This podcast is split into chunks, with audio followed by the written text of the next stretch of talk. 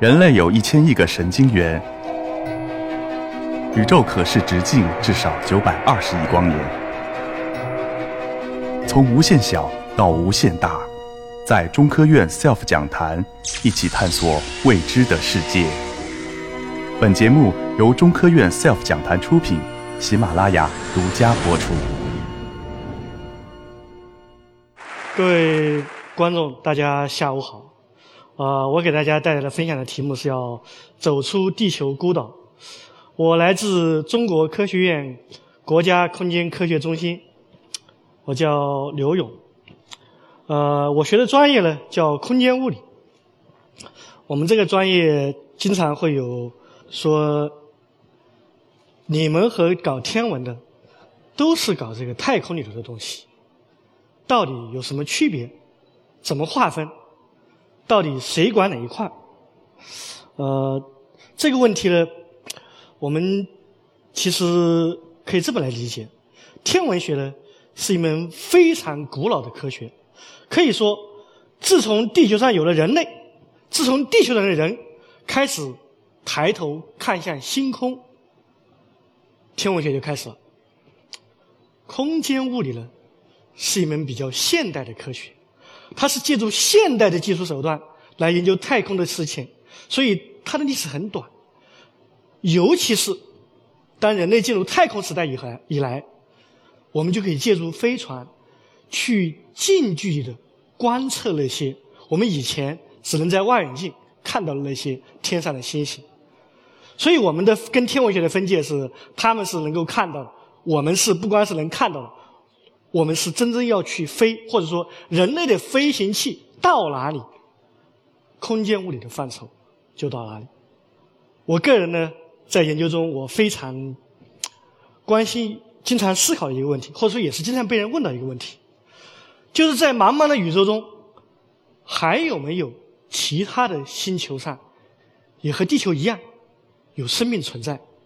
而这个问题呢，如果我们从学术的角度来分析的话，我们可以这么这么想，就是说，是不是也有另外有一个地方在宇宙中，另外一个地方，它也有适合生命生存的条件，就跟地球一样。我们能够去找到和发现它吗？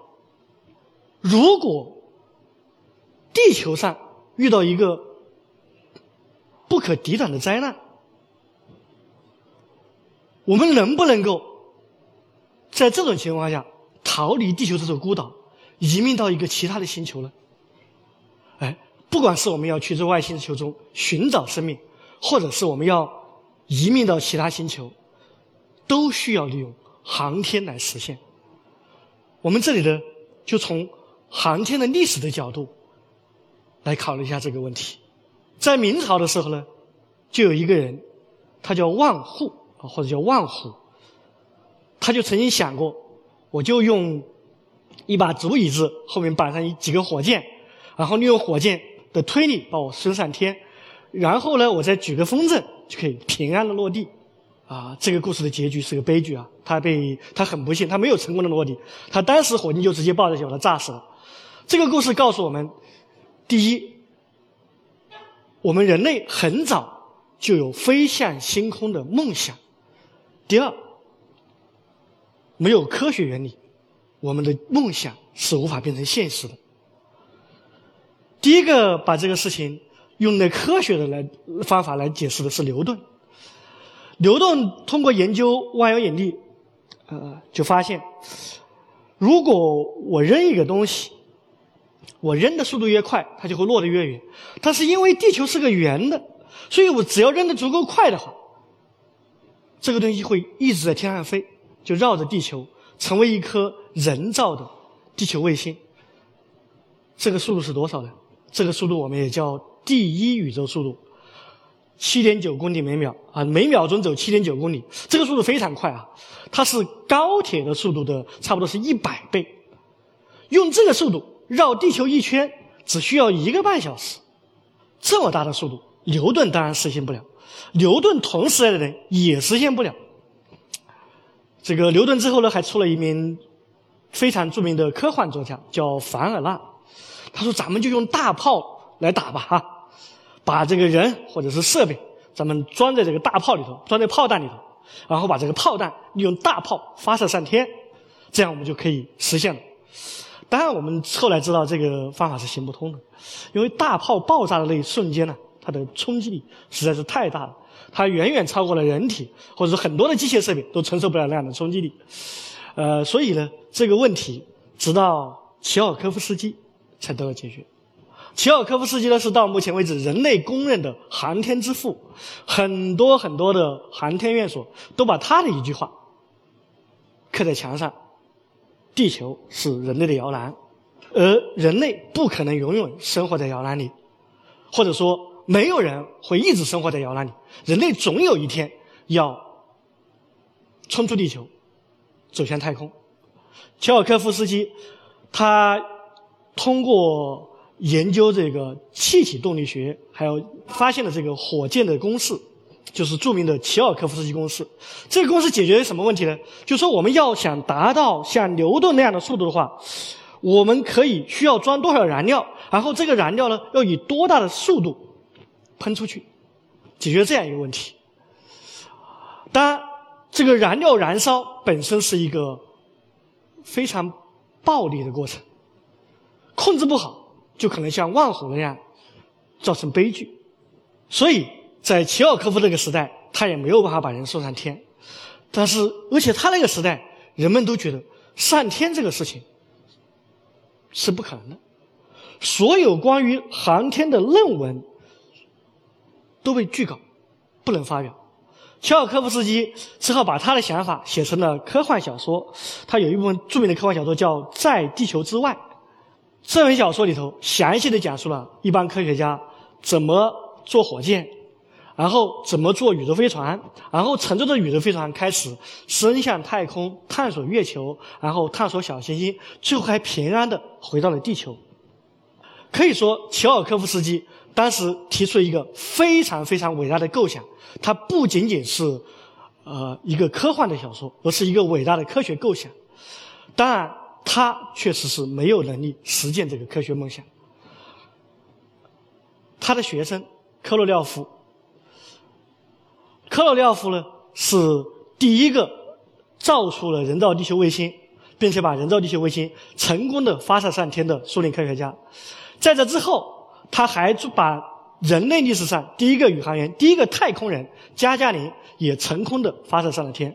我们都知道，这个加加林是是人类的第一个宇航员，是人类探索太空的英雄。但是科罗廖夫才是这个英雄背后。真正的功臣，啊，我们大家其实也都知道，在人类进入太空时代以来，还取得一个非常大的进展。就像第一个登月的宇航员阿姆斯特朗所说的一样，这是我个人的一小步，但是却是人类的一大步。他背后的英雄其实是冯布劳恩。呃，这里可以讲一下，呃，克罗廖夫是我们这个齐奥科夫斯基的嫡传弟子，冯布劳恩呢？也很大一部分程度上受了这个齐奥科夫斯基的影响，在冯布劳恩的笔记本里头就可以找出来，他经常写到齐奥科夫是这样解决这个问题的，齐奥科夫是这样这样解决这个问题的。所以在一脉传承下，人类终于完成了从地球到登上太空的壮举。如果我们回顾一下，我们可以认为。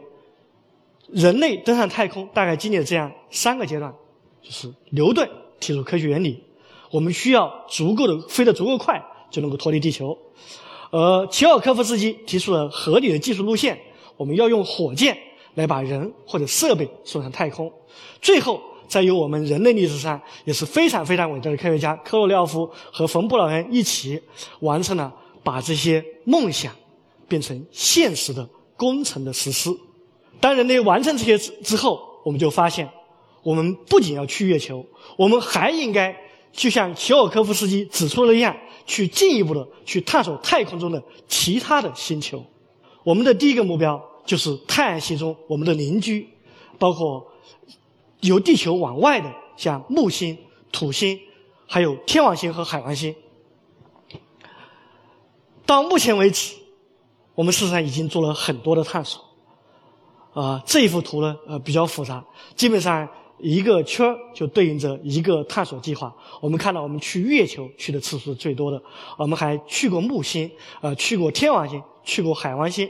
我们回到我们最初的问题，就是如果我们要冲出地球孤岛，我们必须让我们飞的飞行器飞得足够远。那么到目前为止，我们飞得最远的飞船。飞得最远的飞行器是哪一个呢？哎，它就是旅行者号。旅行者号其实到目前为止已经飞了四十多年了。它从一九七七年发射到现在还在继续工作。这个飞船呢，我们看一下它的这个飞行路线啊。旅行者号包括两艘飞船，旅行者一号和旅行者二号。这两艘飞船都是一九七七年出发，大概花了两年的时间就到了木星。然后又花了两年，就到了土星。从到土星开始，就开始分道扬镳。旅行者一号开始离开了我们这个叫黄道面，就是所有的这些行星都绕着太阳转的那个平面，叫黄道面，往上飞。而旅行者二号留在黄道面，继续又去探测了天王星和海王星。事实上，不管是旅行者一号还是旅行者二号。它都是轻轻的在旁边飞掠过去，或者说，它真正观测这些行星的时间是很短的。那它呢，在离开这行星的时候，或者说这个行星和行星中间有什么呢？有一个东西，我们叫太阳风。啊，事实上，这些所我们所说的太空，它并不是真正意义上的真空，它还充满着各种各样的物质，其中有一种物质。就是我们叫太阳风，呃，初听的太阳风这个概念可能不太好理解。我们大家都知道，太阳就是一个巨大的火球，呃，可以把太阳想象成一锅烧开了的水，就总有这个物质要从这个温度很高的地方往外冒，就像水蒸气要从开水里往外冒一样。太阳风呢，就是像这种从这个火球里头往外冒的水蒸气。太阳风的范围很广，但是到目前为止，旅行者一号和旅行者二号都已经飞出这个太阳风的边界了。这张图呢，这个右边这个黄色的部分就是呃太阳风之外，我们叫恒星际风。呃，蓝色的部分呢是太阳风所覆盖的范围，我们叫太阳圈。呃，到目前为止，旅行者号已经飞出了太阳太阳圈以外。可能有人就会说：“刘老师，你看你这个干嘛？你这个不就是太阳系吗？是吧？你直接说飞出太阳系不就挺好的吗？”哎，我告诉大家，还真不是哈，真不能这么说。呃，天文学上定义的太阳系呢，是太阳引力控制的范围。这个事儿，你说太阳引力，大家又觉得这个事挺晕的啊。直观一点说，就是绕着太阳转圈的，那都算太阳系。呃，绕着太阳转圈的呢？除了这个我们前面讲的八大行星以外，还有这个离太阳大概有很远，呃，这个有多远呢？啊，我们通常用这个呃天文单位哈，就是太阳到地球的距离就是一个天文单位。那离太阳一千个天文单位以外，还有一团叫奥特星云的东西，就这东西也是太阳系的一部分，它也在绕着太阳在转圈这一部分一直延伸到十万个。天文单位以外，旅行者号飞了四十年，到现在为止，飞了大概一百个天文单位。如果我们要飞到十万个，我们至少要四万年。即使我们考虑一下，我们人类在接下来的十年、二十年技术进步，速度提高十倍，四千年，再提高十倍，四百年，四百年也受不了啊！我弄个飞船，我肯定是希望我在有生之年我就看到它飞出去的。所以，我们这里就有一个非常悲观的结论，就是以现有的技术，我们是没有办法飞出太阳系的。那没有办法飞出太阳系，我们就现在太阳系内部再找找看。呃，这里呢，我们看到，我们不单有这种像旅行者号这样，就简简单单的飞过这些行星的飞行器。还有一些，我们可以绕着这些行星转圈，进行深度、长期的观测，这样一些计划。其中有一个呢，就是我们接下来讲的伽利略号。啊，说起伽利略号，其实伽利略号的这个整个这个呃飞船的这个历程非常的呃叫悲催也好啊，叫凄惨也好，反正就特别不顺利啊。这个本来都已经拖到发射场了，要发射了，结果赶上挑战者号航天飞机爆炸，是八六年的事儿。啊，然后挑战者号航天飞机爆炸，所有的航天飞机都停飞。伽利略号当时的计划呢，是要搭乘另外一艘叫做亚特兰蒂斯号的这个航天飞机上天。哎，航天飞机停飞，伽利略号只有发射不了了。然后再过了几年，呃，这个航天飞机能发了，呃，又赶上这个环保主义者说：“你看你这个伽利略号，你身上带一个核，带一个这个核燃料，而且伽利略号它的飞行轨道它它不一样。”伽利略号它是要先发射出去，经过金星，然后再回来绕太阳一圈之后，然后再回来，再经过地球，这样两次经过地球呢，它都可以地球把它带着往前飞一下，这样它才能够获得足够的速度呢，去飞去木星。环保主义一看这多危险了！你看你上天之后，你还要回到地球，你看你们这个挑战者号都爆炸。你们要弄不好，回头这个控制不好，回头这个伽利略号再撞到地球，然后这核燃料再扩散到这个全全球都是，这这怎么办？这这个这个情况可能比今天这个这个今天这个满世界的疫情都还糟糕。这个核燃料可是有剧毒的，所以环保主义者就反对啊。当然后来这个事情被平息下去了。科学家还是有足够的担当的，就我们在设计一个项目的时候。一定要就是不能够保证它百分之百成功，但是我们尽最大可能。如果真的是有非常大的危险的话，科学家肯定是宁可不做的。而这个事情是可控的，因为我们把核燃料层层包裹住，就算是它撞到地球上，那最终的结果也是它炸了，但是这个核燃料呢还是安全的，不会发生泄漏。这后来这个伽利略号还碰上一些其他的事情，虽然这个整个过程非常艰苦。但是伽利略号还是成功的抵达木星，并且对木不仅对木星，还对木星的这些卫星，都进行了很好的探索。比方说木卫一、木卫二、木卫三、木卫四，伽利略号很详细的研究了木卫一上的火山。呃，老有人说那个火山，火山其实是生命的希望。我觉得，就某种意义上讲，它是个能量的来源。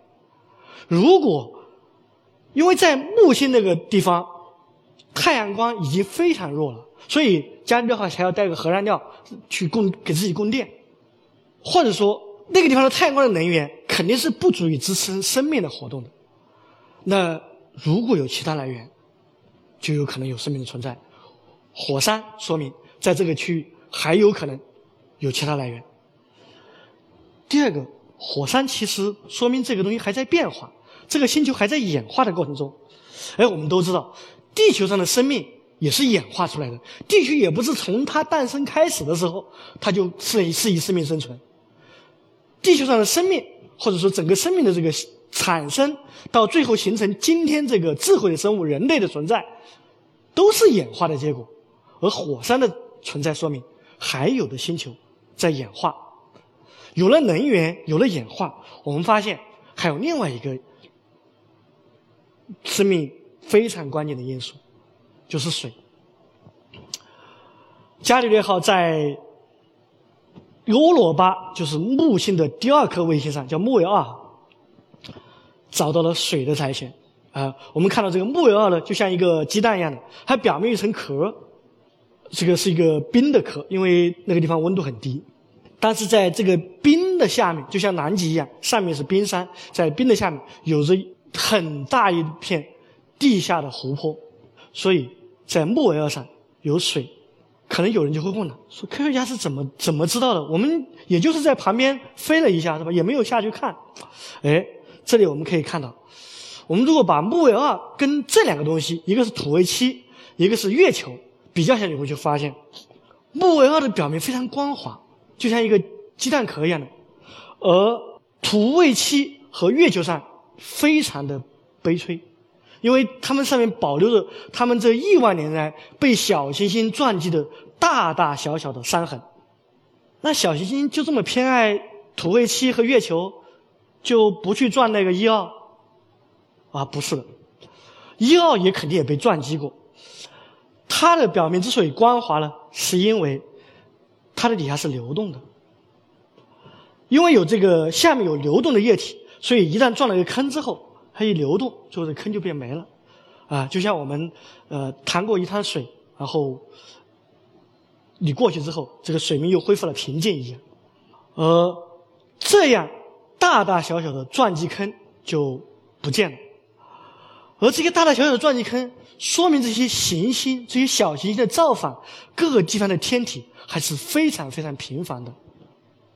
如果我们来看这张图，就会发现，在火星和木星之间有一个巨大的小行星带，在里面呢分布着大大小小的许许多多颗小的天体。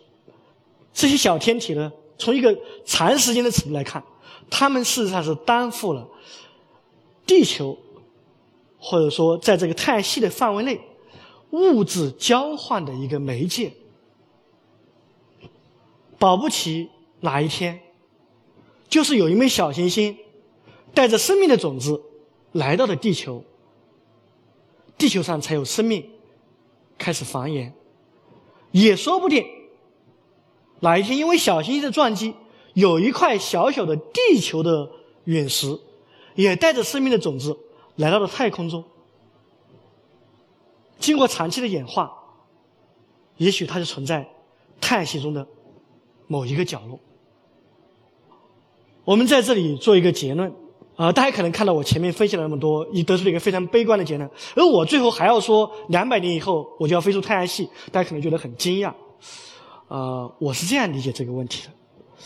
科学家在利用现有的技术上，在利用现有的技术推断未来的时候，往往是非常保守，往往是一个非常保守的境地。就好像齐奥科夫斯基在推断人类什么时候能够飞上太空一样，他的预言，他在二十世纪初的时候预言，人类在二十一世纪才能够开始探测宇宙，开始探测太空。但事实上，在齐奥科夫斯基。呃，发表这个，他是一九一七年发表的那篇呃小说《在地球之外》。在他之后，一九五七年，只过了四十年，第一颗人造地球卫星就上天了，人类就进入了太空时代。所以，我这里想这样做一个结论，就是我们也不能排除，就在两百年左右的时间，我们就能够造出太阳系的飞船。我们寄希望于技术的进步，甚至是一些。原理性的进步。另一方面，我觉得在宇宙中的生命是必定存在的。如果我们能够飞出太阳系，我们兴许就能够找到生命，并且能够发现一个能够让地球生命也能够去繁衍、去生活的乐土。谢谢大家。